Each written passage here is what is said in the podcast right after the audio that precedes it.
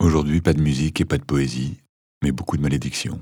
Celle de Drieux-La Rochelle, celle de Jacques Rigaud, et avec eux beaucoup d'autres. Celle du ratage et du suicide d'une époque ou au moins d'une génération. Une génération qui dit son impossibilité à dépasser l'absurde dans le papier du Roquentin de Sartre, du Meursault de Camus, du Bardamu de Céline et dans la chair de Monterland ou de Drieux.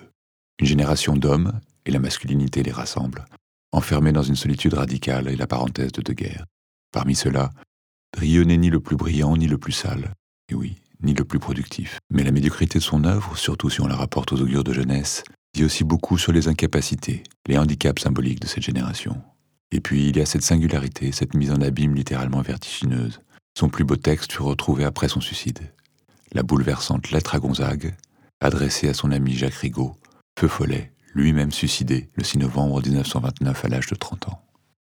Qu'est-il arrivé à l'ami de Philippe Soupeau, Paul Éluard, Aragon, Robert Desnos, Max Ernst, aux jeunes socialistes, amis des surréalistes, enthousiastes et généreux. Est-ce vraiment un hasard si André Breton lui dédicaça son livre, Clair de terre, avec cette phrase? À Pierre Drieux-La Rochelle. Mais où est Pierre Drieux-La Rochelle? Eh oui, où est Pierre Drieux-La Rochelle? Les petits papiers, la littérature, la belle affaire. Il écrit bien, mais il ne sera jamais à la hauteur de son exigence. Il ne laisse aucun livre réellement majeur, et sans doute le sait-il. Les femmes, il en fut, paraît-il, couvert, mais la misogynie pathologique qui l'animait l'a condamné inexorablement à la solitude. Un orgueilleux traqué, raté de la patrie, raté de l'histoire, raté des femmes, raté des lettres, raté de l'aristocratie, raté de la vie en général, mais peut-être, comme nous le révèle cet adieu à Gonzague surtout, raté de l'amitié. Et le 15 mars 1945, ce n'est pas tant un vaincu qu'un perdant qui se confronte au réel de l'objet, en l'occurrence le gaz et les médicaments plutôt que le canon du revolver de Rigaud. Car même indiscutablement ignoble, son collaborationnisme virulent n'est pas celui d'un saprophite ou d'un traître de théâtre, mais plutôt la conséquence funeste d'un mélange d'orgueil et d'infantilisme, cette potion dangereuse et puissante qui transforme les enfants révoltés en fascistes. Reste le geste, et l'adieu à Gonzague ouvre cette mystérieuse et très singulière fenêtre, celle d'un homme qui pourrait commenter sa propre mort. Bien sûr, dans ce témoignage d'amitié, il y a aussi le portrait de Jacques Rigaud, de sa personnalité, très singulière et nullement assimilable à celle de Drieux. Mais il y a aussi un regard sur les raisons de se tuer, et littéralement sur l'acte. On pourra traquer ici et là, entre misogynie, snobisme extrême, rapport atrophié à l'œuvre et veulerie revendiquée, ce qui relève de Rigaud ou de lui. Mais au fond, ce que soulève la lettre à Gonzague, ce n'est pas tant la question de la pertinence de son regard sur lui-même à travers Rigaud, que l'idée même de ratage, d'empêchement, et sa solution, l'acte. Si un homme au-delà de 18 ans parvient à se tuer, c'est qu'il est doué d'un certain sens de l'action. Le suicide, c'est la ressource des hommes dont le ressort a été rongé par la rouille, la rouille du quotidien. Ils sont nés pour l'action, mais ils ont retardé l'action. Alors l'action revient sur eux en retour de bâton. Le suicide, c'est un acte, l'acte de ceux qui n'ont pu en accomplir d'autres. Les mots d'Audrieux décidément ne pensait qu'à ça. Et ceux de Lacan. Le suicide est le seul acte qui puisse réussir sans ratage. Drieux témoigne dans cette lettre, en parlant à Gonzague et à lui-même, de la vérité de cet acte, la tentative ultime de s'inscrire dans le symbolique de l'acte pour faire finalement lien avec l'autre. Paradoxalement, c'est peut-être en se donnant la mort que Rigaud et Drieux s'inscrivent réellement dans une généalogie. Rigaud n'a jamais été persuadé de sa propre existence, ou plus exactement, il n'a jamais été persuadé que le monde qui l'entourait était autre chose qu'une farce. Absurde. Noble ou vil, beau ou laid, socialiste ou fasciste, amoureux ou ennemi des femmes, Drieux n'a jamais trouvé sa place. C'est leur geste qui les a irréfutablement rattachés au monde. Il y avait si longtemps que je voulais écrire une excuse à Gonzague. Une excuse. Je savais bien que l'examen de conscience que j'avais fait sur nous à propos de toi dans la valise vide était insuffisant terrible insuffisance de nos cœurs et de nos esprits devant le cri, la prière qu'était la tienne. Je te voyais jeter à la rue avec la valise vide et qu'est-ce que je t'offrais pour la remplir? Je te reprochais de ne rien trouver dans le monde si riche, si plein pour te faire un viatique. Mais je ne te donnais rien. Car enfin peut-être ceux qui ne trouvent rien et qui restent là, ne sachant quoi faire, il faut avouer qu'ils demandent, et il n'y a qu'une chose à faire, c'est de leur donner. J'ai pleuré quand une femme au téléphone a dit Je vous téléphone pour vous dire que Gonzague est mort. Hypocrisie infecte de ses larmes. Toute la lâcheté de l'aumône, on donne dessous et on se sauve. Et demain matin, avec quelle facilité je me lèverai à 5 heures pour aller à ton enterrement. Je suis toujours si gentil aux enterrements. À travers une banlieue, les banlieues c'est la fin du monde. Puis une campagne d'automne vert, de légumes cuits et hors pâle, de chambres à coucher. Sous une pluie battante, avec un chauffeur qui me parlait de son moteur, je suis arrivé dans une de ces terribles pensions de famille, où l'on voit que la mélancolie et la folie peuvent faire bon ménage avec toute la médiocrité. Elle était là, sous ton lit, la valise béante où tu ne pouvais finalement mettre qu'une chose, la plus précieuse qu'est un homme, sa mort. Dieu merci, tu avais gardé le meilleur et tu n'en as pas été destitué. Sur ce point, tu as été vigilant et indéfectible. Tu as gardé ta mort. Je suis bien heureux que tu te sois tué. Cela prouve que tu étais resté un homme et que tu savais bien que mourir, c'est l'arme la plus forte qu'a un homme. Tu es mort pour rien, mais enfin ta mort prouve que les hommes ne peuvent rien faire au monde que mourir. Que s'il y a quelque chose qui justifie leur orgueil, le sentiment qu'ils ont de leur dignité, comme tu l'avais ce sentiment-là, toi qui étais sans cesse humilié offensé, c'est qu'ils sont toujours prêts à jeter leur vie, à la jeter d'un coup sur une pensée, sur une émotion. Il n'y a qu'une chose dans la vie, c'est la passion, et elle ne peut s'exprimer que par le meurtre, des autres et de soi-même. Tu avais tous les préjugés, tout ce tissu de la vie sociale des hommes qui est notre chair même, qui est une chair aussi adhérente que notre chair sexuelle et animale, et que nous ne pouvons que retourner sur nous-mêmes dans un arrachement magnifique et absurde.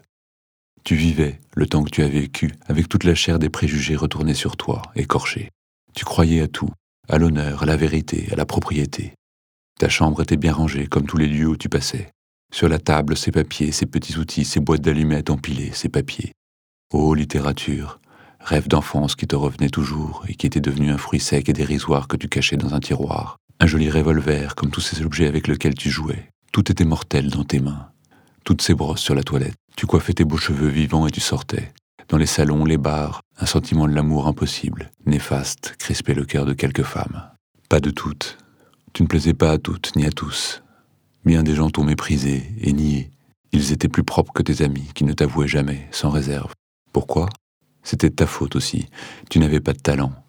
Et tu avais eu le tort de parler de cela. Il y a un beau croque-mort dans tout littérateur.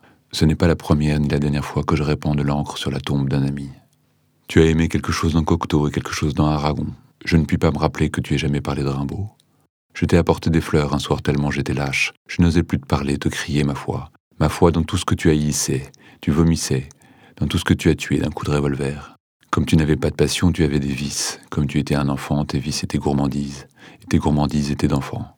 Tu étais avide de sommeil et de jeu, de jeu et de sommeil. Tu jouais avec tes bouts de Dieu, photos cocasses, coupures de journaux, est-ce que je sais? Et puis, bavardant, tu jouais encore avec des anecdotes, ramassées dans les almanachs, des traits de l'impuissance humaine comme nous en sommes criblés chaque jour. Et puis le soir arrivait. Alors tu te droguais, tu te piquais, tu riais, riais, riais. Tu avais des dents pour un ricadement inoubliable, forte et serrée et solide dans une forte mâchoire, dans une figure au cuir large. Tu riais, tu ricanais, et puis tu tombais mort. Mais tu renaissais dans ces temps-là chaque lendemain, comme un feu follet ou un farfadet des marécages. Tu renaissais d'une bulle d'air méphitique. Tu avais le corps d'un triton et l'âme d'un farfadet. Je l'ai vu rouler dans vos vomis d'ivrogne, hurler à la mort dans une cage d'escalier que descendait la lune, devant une porte où je n'avais pas pu entrer la clé. Les païens et les chrétiens croient les uns au ciel, les autres à la terre, tous au monde. Moi je suis de cela. Je suis de ces millions-là. Pourquoi ne m'as-tu pas craché au visage? Tu ne croyais qu'aux bailleurs, aux gens du monde, au succès de femmes. Tu étais vulgaire et incapable de ta vulgarité, car tu n'avais pas une démarche élégante, bien qu'elle m'ait mis aux larmes. Il te restait quelque chose de bourgeois dans le derrière qui t'empêchait de voler dans les hautes sphères. Tu étais timide. Tu n'étais aimé que des femmes que tu n'aimais pas, ou de femmes perdues qui aimaient leur perte dans ta perte. Tu aurais voulu écrire et tu étais aussi inepte devant le papier qu'un membre du jockey. Par un point, tu ressemblais à un membre du jockey. Tu es mort, croyant que la terre était peuplée de gens du monde, de domestiques et d'artistes amis les uns des autres. Tu avais peur des voleurs et des assassins. Tu aimais mieux taper les gens du monde. Cela te faisait de la peine. Tu en es mort. Les gens ne savent pas donner. Mais saurions-nous recevoir si soudain l'on savait donner? Je me rappelle notre jeunesse, quand nous nous baignions à Biarritz.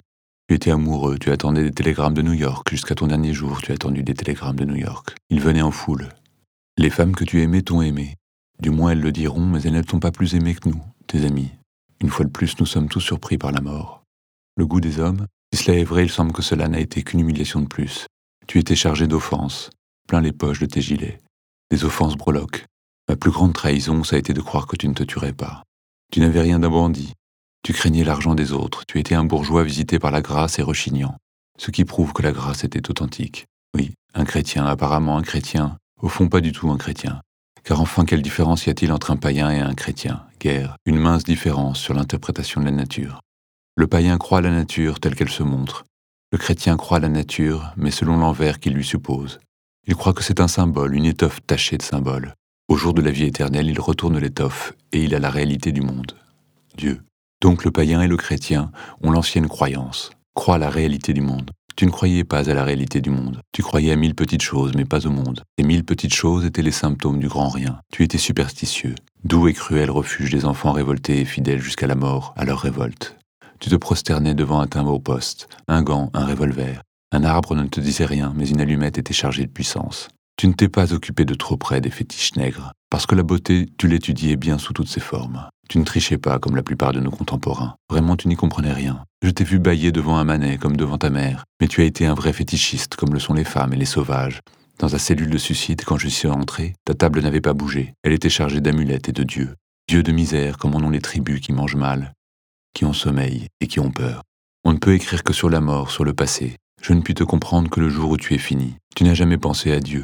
Tu as ignoré l'État. Aussi, tu n'as pu sortir du cercle de ta famille et de tes tares. Tu étais sans défense contre les hérédités. Tu ne pouvais te détacher de ton père ni de ton arrière-grand-père. Je t'ai entendu, ivre, gémir comme un enfant.